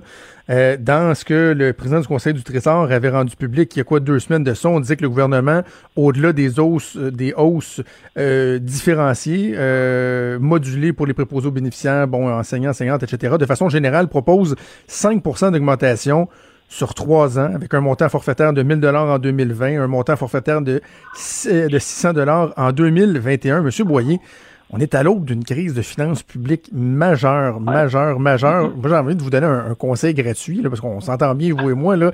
Moi, je dirais, on signe où, puis pèse fort quatre copies, là? Ben, écoutez, euh, Non? oui, ça peut. non, mais ça peut paraître simple, là, mais c'est pas simple. Euh, écoutez, des montants forfaitaires, là, notre monde a ont vécu ça, ça a plusieurs négociations, dont la dernière convention collective, là, ils n'aiment pas ça. On est-tu capable? Puis c'est la même affaire pour les préposés aux bénéficiaires, là, la proposition qui est sur la table, c'est une patente qui est traficotée euh, avec quatre patentes pour arriver à 26 piastres de l'heure ou à peu près, là. Si le monsieur Legault, il veut offrir 26 piastres de l'heure aux nouveaux préposés aux bénéficiaires, là, ben, qui mettent donc les échelles salariales à 26 piastres de l'heure. Là, ils Mais pourquoi ils le font pas? Ben, je ne sais pas. Moi, c'est ce qu'on c'est ce qu'on lui pose comme question. Là, là ce qu'on a, là, c'est 1,75% d'augmentation, une rémunération additionnelle, une majoration de traitement, plus une prime en CHSLD. On a quatre patentes pour arriver à 26 piastres de l'heure. C'est compliqué en tabarouette, ça. S'il veut augmenter les salaires, ben, qu'il augmente mais qui augmente les salaires de tous les préposés bénéficiaires. Puis, il faudrait peut-être, parce que nous, quand on fait nos assemblées, alors tout du Code du travail, puis on est des institutions démocratiques, là, un contrat de travail, c'est accepté par la majorité de nos membres. Mais la majorité de nos membres, là, c'est pas juste des préposés aux bénéficiaires. Là. Je viens de vous le dire, il y a 550 000 travailleurs, travailleuses, puis à peu près 50 000 préposés. Donc, la grande majorité du monde, là, ils sont pas préposés. Puis eux autres, là, ça fait pas leurs affaires, les augmentations qui sont, qui sont proposées. Puis peut-être que c'est, peut-être que vous signeriez, euh, ça demain matin ou là, là, mais le gouvernement n'a pas bougé de sa proposition initiale qu'il a déposée en décembre. Puis en décembre, on n'était pas en pandémie, là. Oui, mais la situation, elle, a bougé pas à peu près, M. Boyer. Moi, je trouve, sincèrement, puis je dis pas ça pour, euh, euh, pour, pour, vous achaler, là, ou, mais, ou, pour être sarcastique, mais la situation financière du gouvernement a tellement changé. On se dirige tout droit vers une crise majeure, majeure de finances publiques à Québec comme à Ottawa. J'ai quasiment envie de vous dire que, puis je me fais un peu le porte-parole de bien des gens, vous disant, vous êtes, vous êtes quasiment chanceux que la même offre reste à la table, non? Ben oui, on peut faire cette lecture-là, mais en même temps, ce que je vous dis, s'il y a une crise, si vous dites qu'il y a une crise économique majeure, là, moi je vous dis qu'il y a une crise plus que majeure dans nos services publics, entre autres en santé. Puis ça, si on règle pas ça, parce que c'est pas juste par, en augmentant les salaires des préposés bénéficiaires qu'on va régler tout ça. Là. Il faut également travailler ces conditions d'exercice d'emploi. Bon, ça peut être une bonne nouvelle qu'on va embaucher 10 000 préposés bénéficiaires demain matin. Là. Euh, oui, ça va faire des bras supplémentaires. Il va en rester combien au bout du processus qui vont, qui vont rester là pendant 4, 5, 6, 7 ans, 10 ans, 20 ans, puis qui vont faire carrière comme préposés? Je ne sais pas. Je ne sais pas, mais il va falloir améliorer les conditions d'exercice d'emploi parce qu'au moment où on se parle, au moment où on se parle, là, il y a 50% des nouveaux préposés ou bénéficiaires qui arrivent dans le réseau qui quittent dans les cinq premières années. Parce que les conditions d'exercice d'emploi n'ont pas de bon sens. Ben, écoutez, ça a la même affaire pour. Là, je vous parle des préposés, là, mais ça a la même affaire pour beaucoup de types d'emplois parce qu'il y a un problème d'attraction puis de rétention. Donc, si on mais, fait pas. Mais, mais, M. Boyer, vous êtes. Pas des... Oui. Je reconnais l'habile communicateur en vous parce que c'est vous-même depuis le début de l'entrevue qui avez élargi aux 500 000 personnes que vous représentez à deux reprises. Mais lorsque je vous parle de la situation globale qui est quand même euh, loin d'être aussi catastrophique que dans le milieu de la santé, là, oups, là, vous, là, là, vous me ramenez ça au milieu de la santé. Et, ce qui, et je trouve justement ce que ça met en lumière, c'est l'importance d'avoir des, des, hausses différenciées.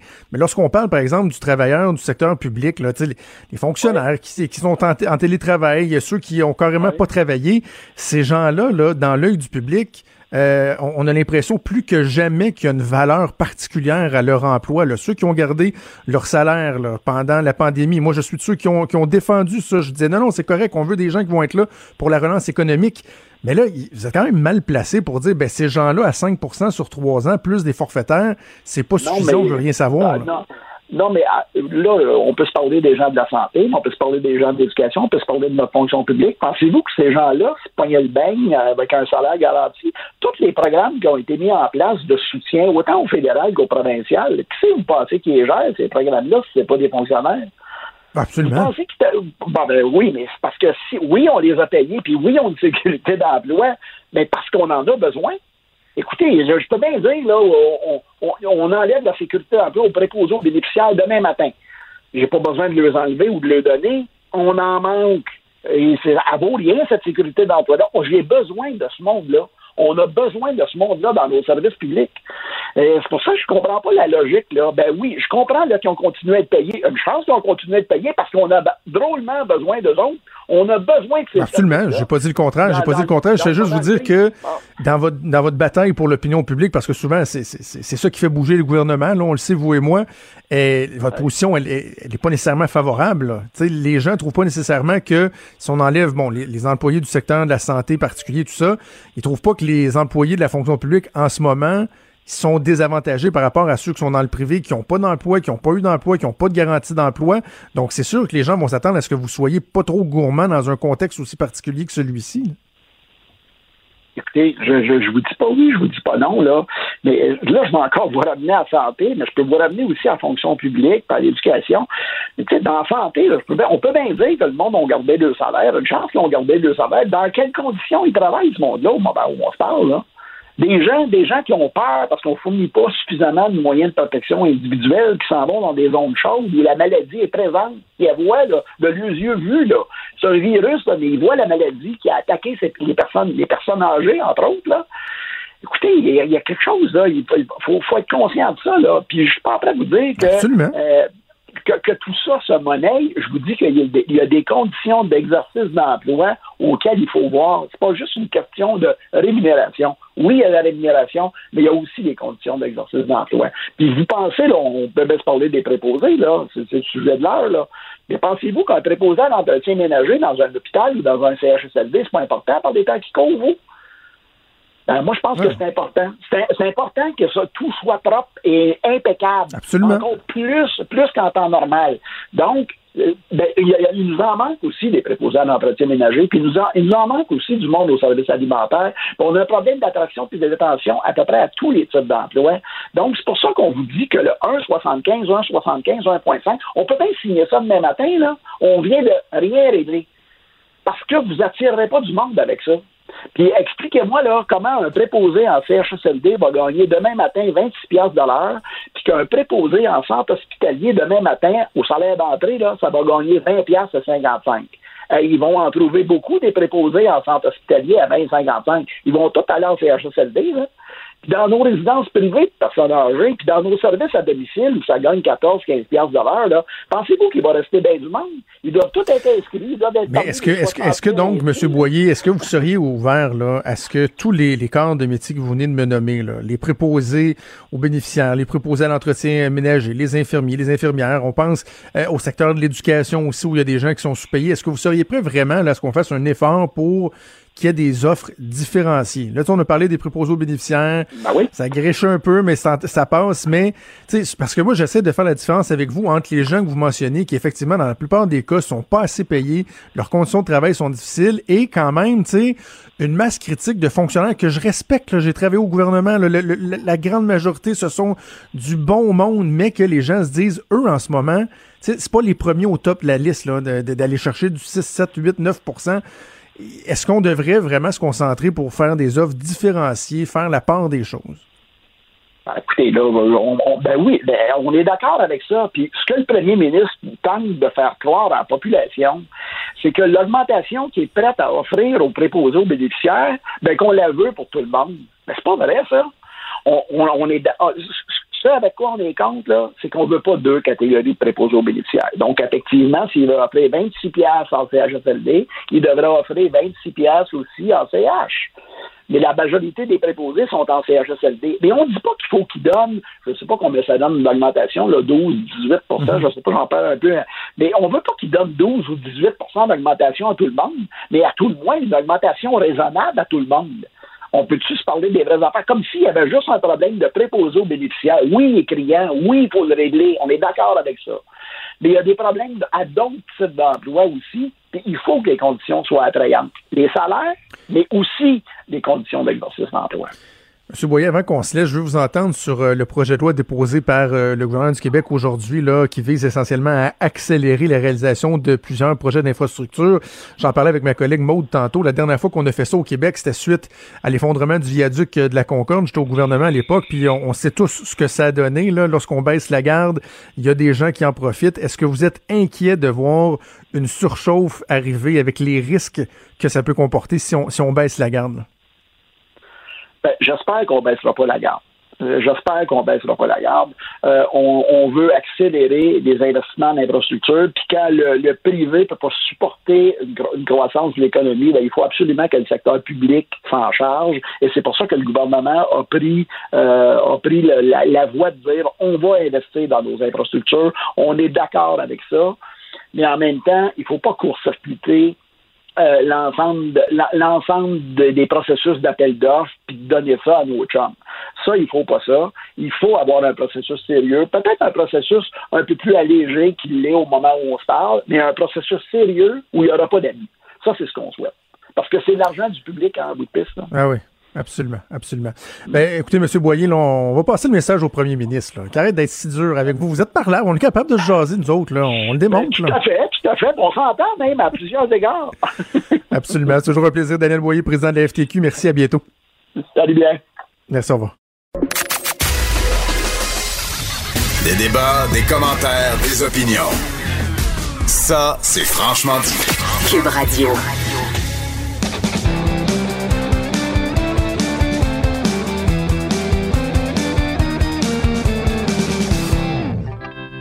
Chronique disque dur avec Stéphane Plante. Salut, Steph. Euh, Salut, Jonathan. Excuse-moi, des mots, on est un petit peu euh, viré fou parce qu'on a vu que tu vas nous faire euh, un, un retour dans le passé, une nouvelle série de, de chroniques sur Cube Musique que tu vas nous présenter. Puis je sais pas, ça, ça nous a donné des, euh, des élans de, de rétro. On joue avec nos casques d'écoute. On est un petit peu ridicule. Alors voilà, écoute, je te laisse, euh, je te laisse la POC, comme on dit. Présente-nous cette nouvelle euh, série euh, sur euh, Cube Musique. Oui, ça va s'appeler ben, cette année-là. Et donc, comme le nom le dit, ben, chaque chronique va porter sur une année en musique. On explore un peu le contexte, on parle des groupes qui ont été les plus populaires, les chanteurs les plus populaires, les albums marquants. J'ai choisi de commencer avec 1991, euh, mais ça va se promener beaucoup. On va se promener dans les décennies.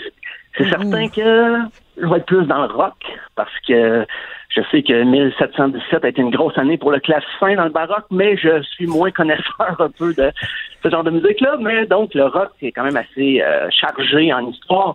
Euh, 91, Stéphane, attends, attends je, me permets de t'arrêter un instant. Quelle forme ça va prendre, euh, les chroniques? C'est-tu à l'écrit? C'est une, une capsule audio sur que musique? Là? Comment ça va être présenté? C'est à l'écrit. C'est à l'écrit avec des, des, albums proposés et, bien sûr, une playlist à la fin où on peut euh, écouter plus de musique ah, de cette année-là en précis.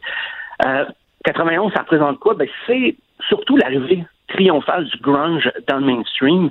Euh, c'est le déclin des groupes air metal, la pop qui cherche un peu, le rap qui n'est pas encore tout à fait grand public, c'est 91, c'est un peu tout ça. Euh, tu voulais juste, dans le fond, là, en choisissant 91, que Jonathan triple. C'est juste ce que tu voulais. tu l'as dans ta poche, je sais. Là. Oui, c'est ça. Mais en même temps, 91, pour moi, comme je débute le concept, c'est un peu facile parce que, ben, facile.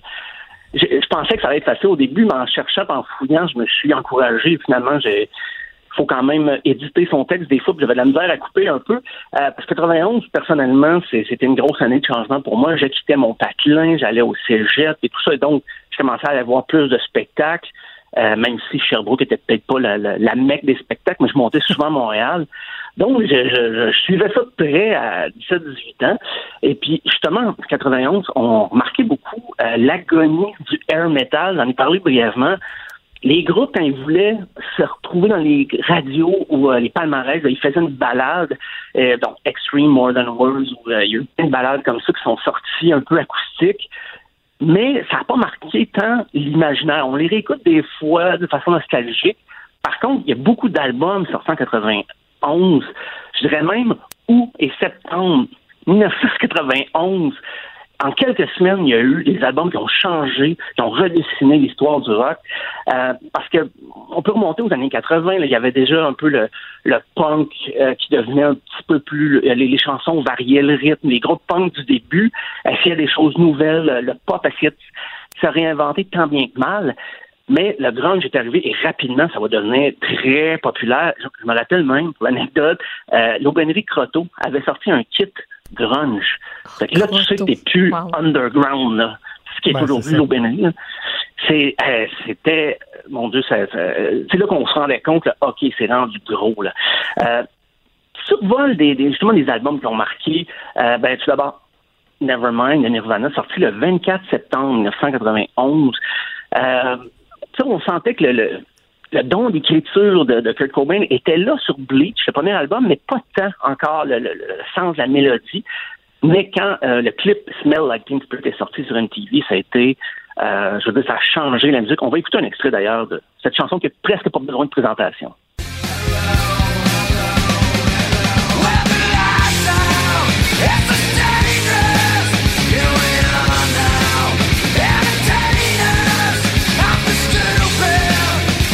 Un classique incroyable qui, selon moi, est loin d'être ce que Nirvana a fait de, meilleur. À, chacun, à chacun son goût, mais quand même, tu l'as dit, c'est une chanson qui, qui, a défini une époque carrément.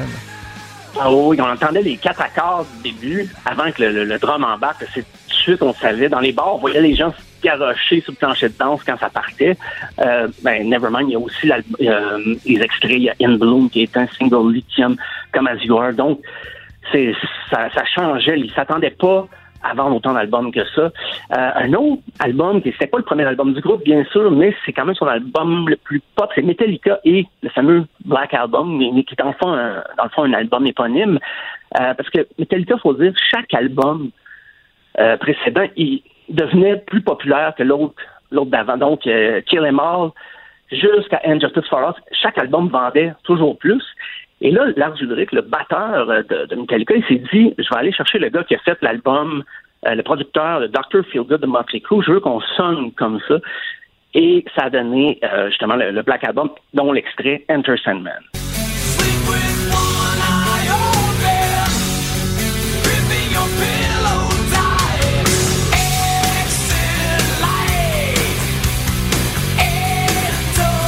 Est-ce que pour les puristes de, Metallica, il y, avait, une espèce de trahison là-dedans? Ça, ça devenait trop léché ou ils ont évolué avec ça? Ben, je pense qu'ils ils ont perdu des joueurs, mais ils en ont gagné tellement plus qu'ils en ont perdu. Euh, puis même les nouveaux fans allaient réécouter les, premiers albums pour comprendre l'évolution du groupe. Mais c'est quand même drôle qui, a fait appel à quelqu'un qui a travaillé sur un album de Motley Crue parce que c'était deux groupes qui se détestaient au début des années 80 à Los Angeles. T'avais deux scènes. T'avais la scène euh, du air metal, justement, dont je parlais plus tôt. Mais t'avais aussi la scène trash metal avec des Slayer, Exodus, euh, Metallica. Et ces, ces deux scènes-là ne se parlaient pas. C'était vraiment euh, une rivalité guerrière, presque, on pourrait dire. Et c'est drôle que fin des années 80, début 90, on va y faire appel à quelqu'un qui a travaillé dans l'album de Motley Crue. On voyait un changement là, dans le son Metallica. Euh, un autre album qui est sorti le même jour, soit le 24 septembre, euh, qui est sorti le même jour que Nevermind, c'est Blood Sugar Sex Magic de Red Hot Chili Peppers. Euh, ça a été encore là, le, le- le- le gros succès international pour le groupe. Un groupe qui avait déjà connu euh, un bon succès d'estime, un succès critique, mais là, quand Give It Away est sorti, ben là, ça a propulsé les ventes de l'album. On va écouter d'ailleurs un extrait.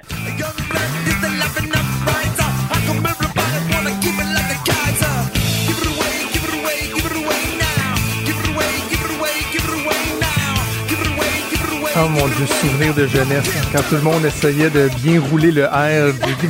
du away, On essaye toujours. On me souffle à l'oreille que c'est toujours pas facile.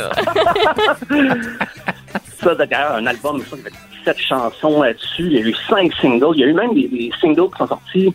Je pense If You Have to Have, qui est sorti un an et demi après, tellement l'album était généreux là, en, en chansons, là, avec euh, un potentiel de single. Euh, et je pense que John Frusciante, le guitariste, c'est son deuxième album avec le groupe, mais il a commencé à composer plus sur Blood Sugar Sex Magic, donc ça a apporté une touche euh, différente. Euh, le prochain album, ben là, c'est ça, je te fais euh, un gros cadeau, c'est Ten de Pearl Yes. Jam, qui est paru le 27 août, donc un peu euh, avant Nevermind, et puis euh, il y a eu une cralée de, de, de singles là-dessus. On va écouter Alive.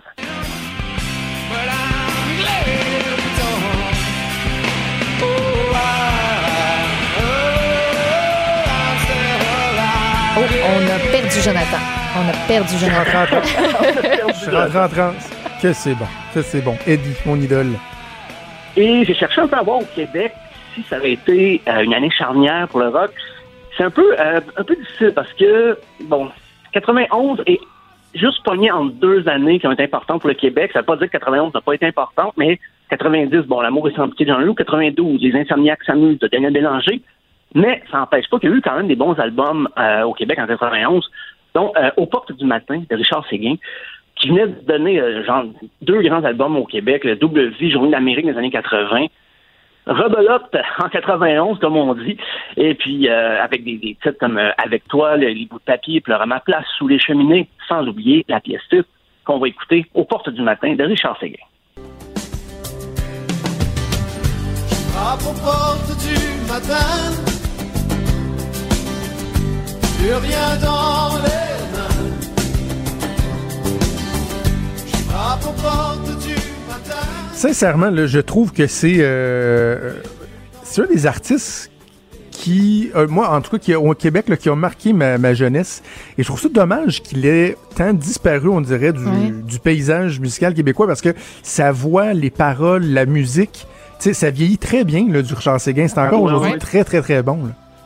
Oui, il a espacé un peu les albums après. Il a fait des collaborations aussi avec. Il a écrit pour euh, d'autres chanteurs, d'autres chanteuses. Donc, c'est peut-être ce qui explique un petit peu ce- le fait qu'on le voit moins. Euh, il a fait toutes sortes de projets aussi, là, des, euh, adapté des textes de Taro, un philosophe américain. Donc, je pense qu'il a essayé de faire des trucs un peu plus champ gauche.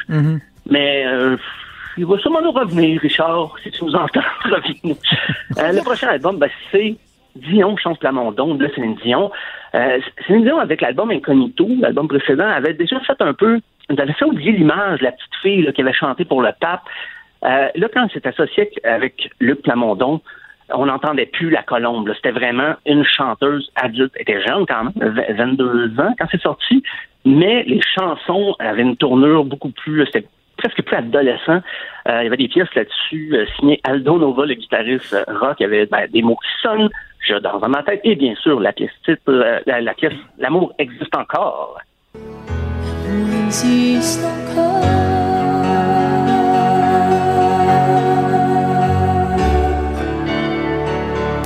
L'amour existe encore.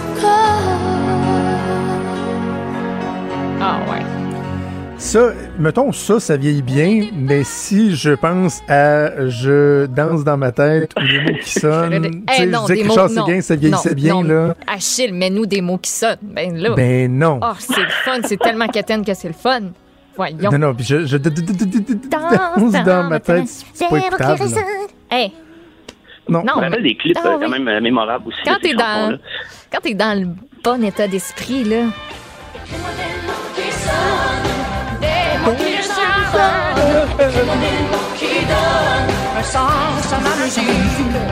Tu sais, tu peux comme tout mimer, puis tu sais, y aller là, dans les expressions, puis ah, quand t'es dedans, là.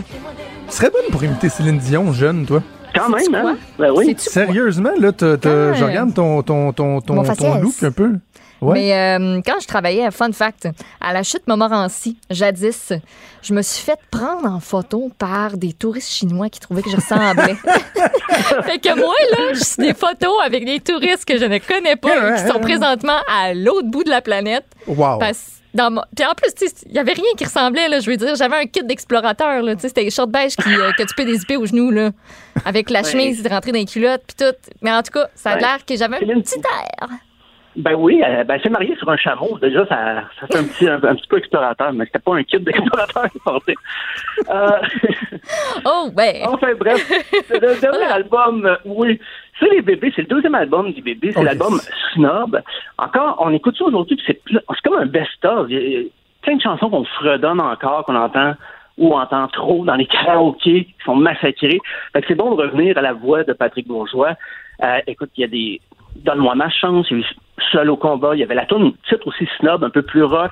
Euh, on va écouter d'ailleurs la balade qu'on entend encore aujourd'hui régulièrement, Donne-moi ma chance des bébés. Et je vois combien je t'aime. Oui, je t'aime.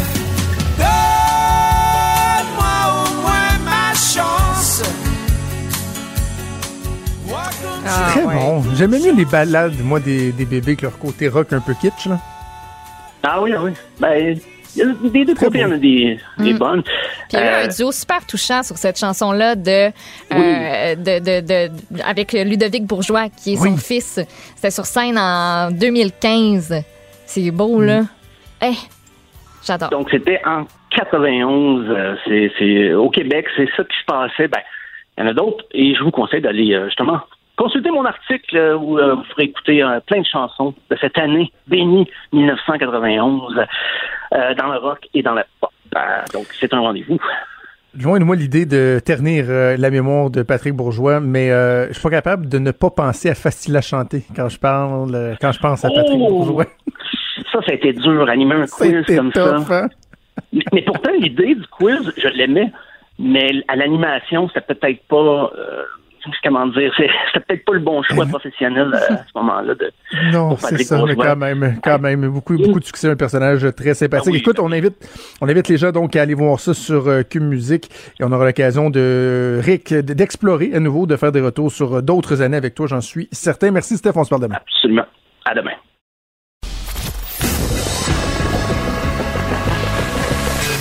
Franchement dit. Appelez ou textez au 187 Cube Radio. 1877 827 2346. On se souvient la semaine dernière, Maude, que la présidente de l'Union des municipalités du Québec, Suzanne Roy, nous disait que ce qui frappait les municipalités au Québec, c'est à quel point les gens ont profité de la pandémie pour faire le ménage. Oui.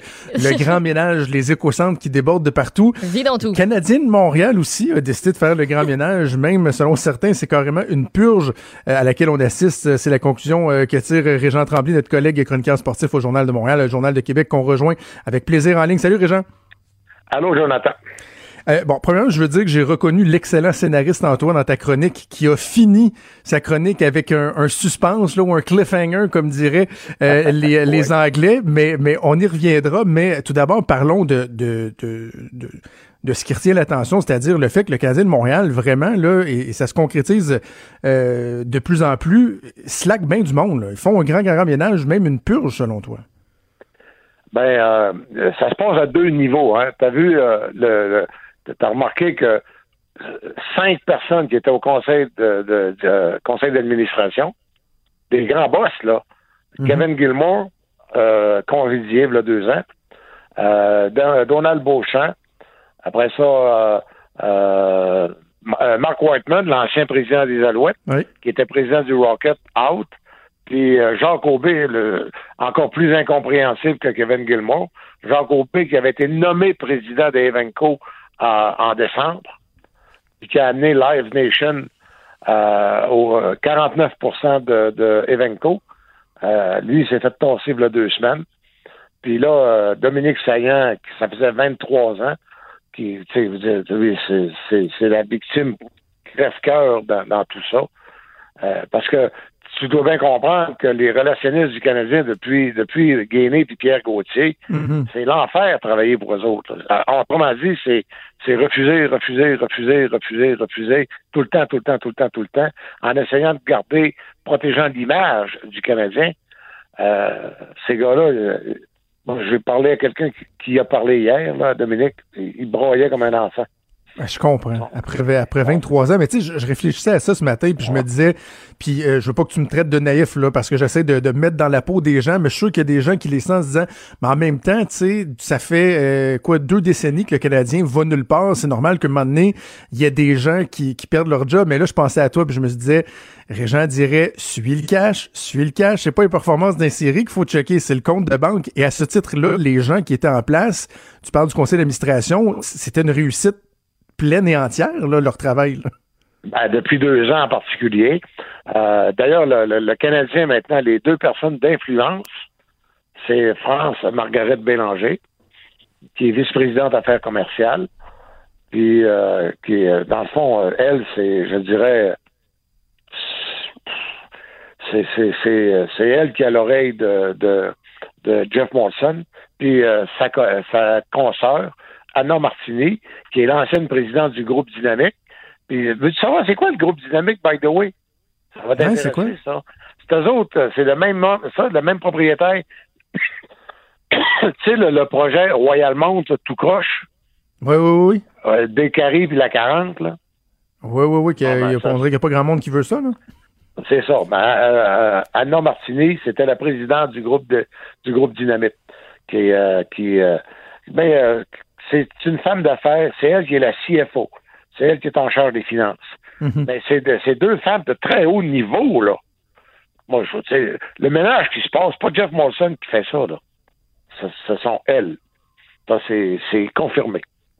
Mais Régent, les, les, les, questions les plus simples sont souvent les plus euh, compliquées à répondre. Là. Et pourquoi? Parce que, euh, tu sais, je veux dire, euh, le Canadien c'était une grosse vache à lait qui engraissait, qui engraissait, qui engraissait. Pas les victoires, mais euh, le cash s'engraisse, s'engraisse.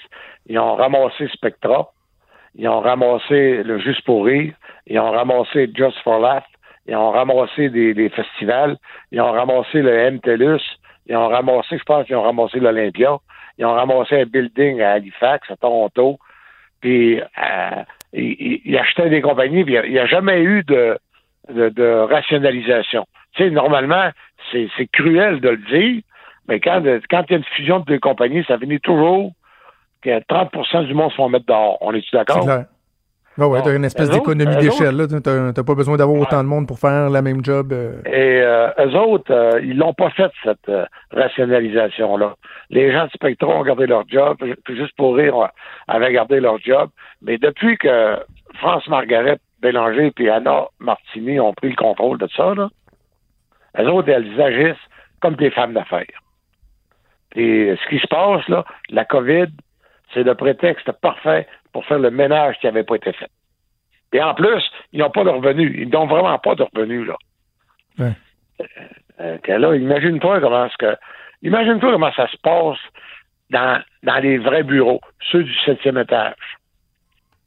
Les seuls, les seuls qui ont l'air à, s'en sauver, là, tout le temps, c'est Marc Bergevin et Trevor Timmons. c'est le fond spécial, les autres.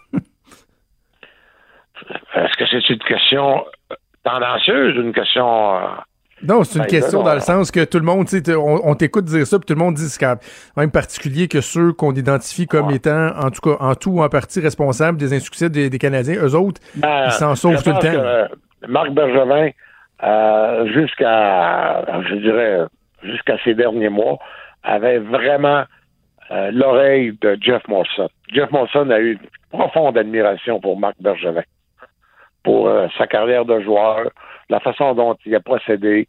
Puis, euh, sérieux, penses-tu que ça dérange bien gros euh, Jeff Molson de pas faire les séries? Bergevin a sauvé 7 millions en moyenne par année en salaire des trois dernières années. Fait que l'argent qu'ils font pas en participant aux séries, ils en font plus en étant nuls. C'est-tu génial dans la vie, là? Plus t'es nul, plus tu fais de l'argent. Mais mais il y a ça qui choque encore plus, tu sais, de voir l'espèce de, de façade, le prétexte qu'on utilise pour congédier des gens qui, tu sais, p- tu sais, il y a Dominique Saillant, le nom était, était connu dans les dernières années, Donald Beauchamp aussi, mais je veux dire, c'est pas des gens nécessairement qui sont connus du public, mais on a l'impression qu'on nourrit d'en face quand ça fait des années qu'on garde 7 millions de lousses à la masse qu'on pourrait utiliser, qu'on dépense pas, mais qu'après ça, on vient prétexter que oh, la, la- la situation économique fait en sorte qu'on doit slacker bien des employés, comme l'impression qu'on nourrit un peu d'en face. Ben, moi, moi, là, euh, si je, si je regarde ça avec un regard de chroniqueur financier, je te dis que c'est une rationalisation qui devait être Oui. faite. OK? Mais la façon dont c'est fait, je trouve ça tellement cheapo, j'en reviens pas. C'est, c'est, c'est cruel. Mais regarde, là, euh, y a- euh, ils vont avoir un jeune pilleur là, qui vont aller chercher avec le Rocket.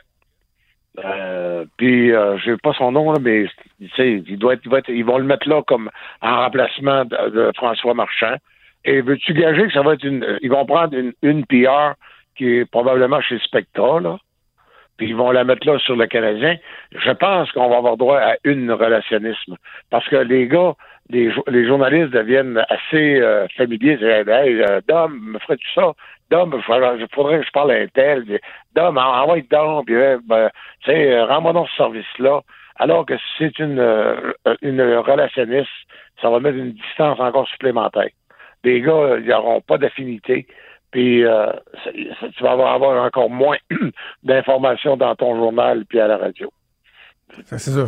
S'il y en a qui pensent que le fait qu'on change les joueurs en place, les acteurs en place, ça va faire en sorte qu'il va y avoir plus d'informations, plus de transparence, c'est tout sauf ça. là. Non, non, non, ben non, ben non, ben, vas en avoir moins encore. Vincent D'Anfous, Régent, et c'est-tu, c'est- tu sors ça d'où? C'est-tu un scoop que tu nous annonces, une prédiction, non, non, un vœu? scoop, euh, c'est une, c'est une déduction. OK, Moi, euh, explique. euh, le, ben, le- le scoop, si je peux parler d'un scoop, parce que je le sais d'une source fiable, plus que fiable, sûre, c'est que il y a à peu près un an, euh, Jeff Molson s'était laissé convaincre qu'il avait trouvé leur homme pour euh, nommer un tampon, un président tampon entre lui et Marc Bergevin.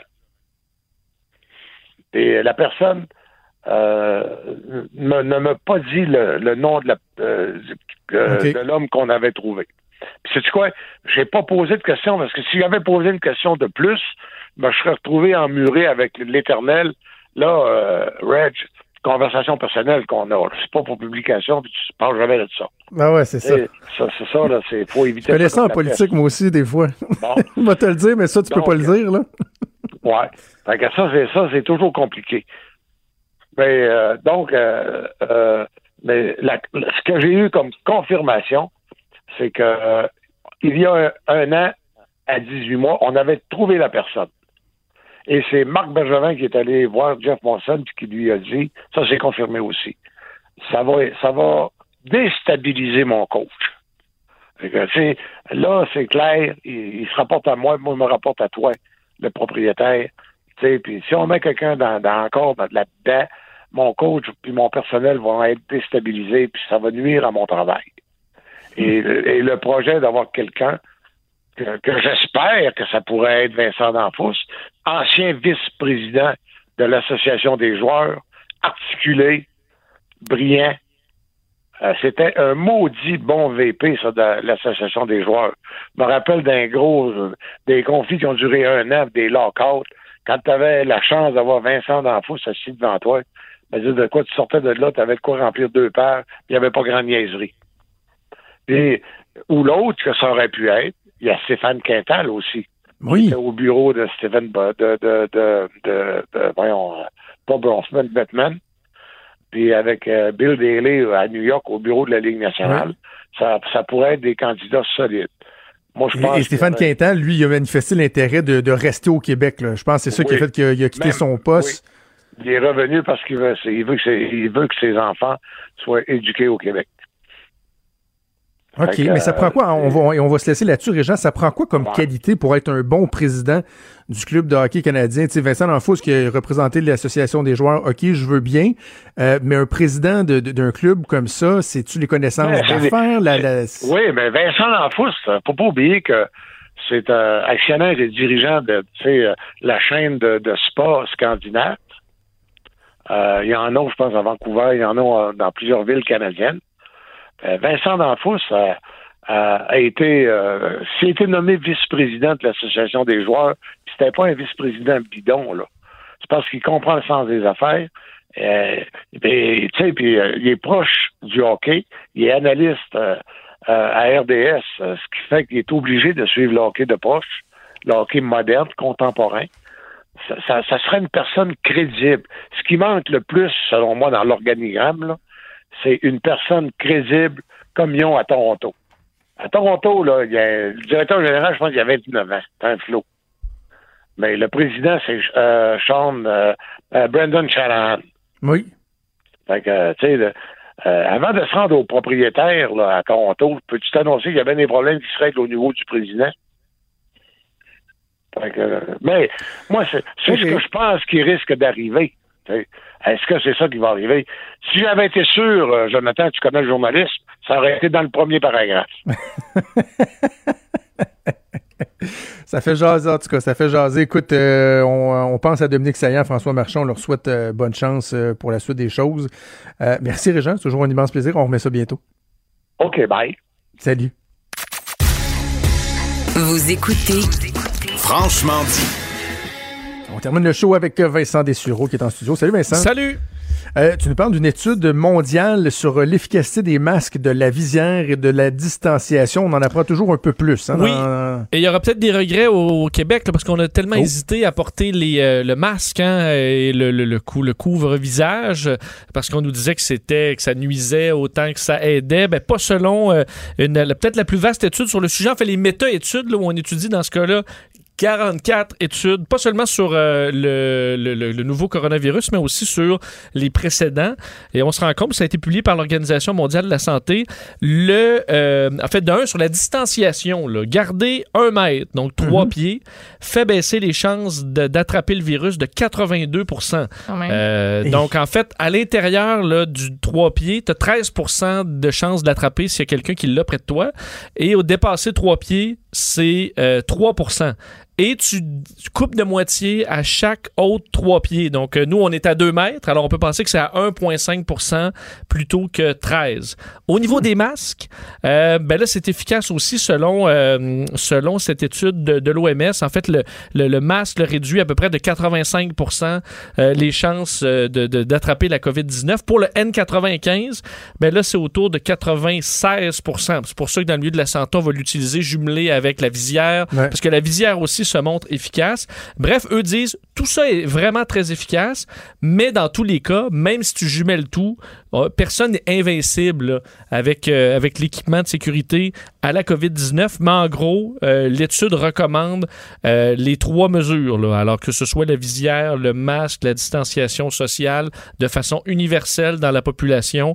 Ça semble être l'effet positif là, confirmé par cette étude-là. Alors, on fait bien d'en porter.